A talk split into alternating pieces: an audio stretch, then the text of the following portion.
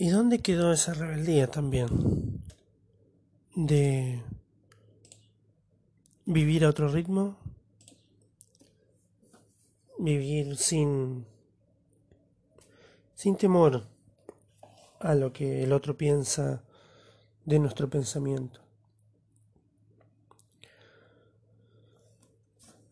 Recuerdo estas figuras de de la rebeldía y del, de la poesía. Y cómo son una, una sumatoria de pensamientos valientes.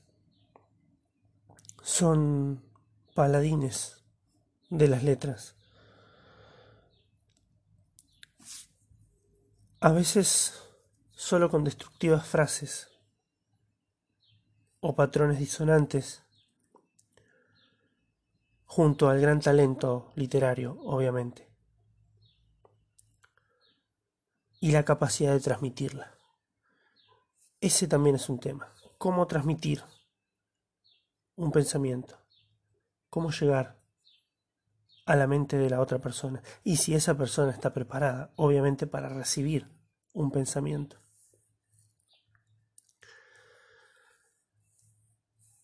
¿Será que es muy difícil hacer, llegar a través del aire, a través de una radio, la, la palabra escrita.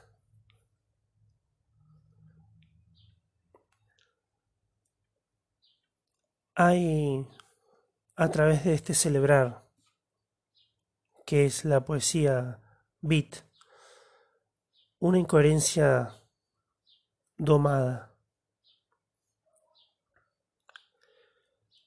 una resistencia. Me parece que eso es lo que define también estas vidas. Sus armas son no solamente las palabras, los libros, sino que es su voz, su expresión y cómo llega a los demás. ¿Estas personas son héroes? No lo sé, puede ser. Sobrevivieron tal vez hayan traspasado el límite de la muerte y se hayan convertido en algo más.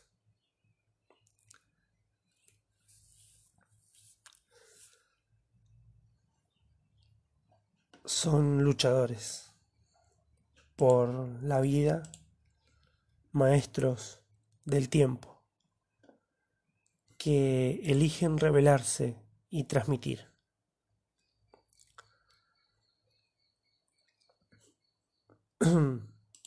Por eso yo transmito poemas y canciones. Por eso me refugio en esta cápsula que es transmitir algo que tal vez no tenga sentido o,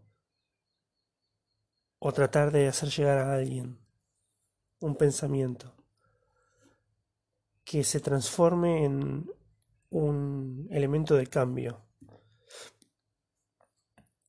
o por lo menos que nos permita recibir esas ideas que están flotando de otras personas que están transmitiendo, que están escribiendo.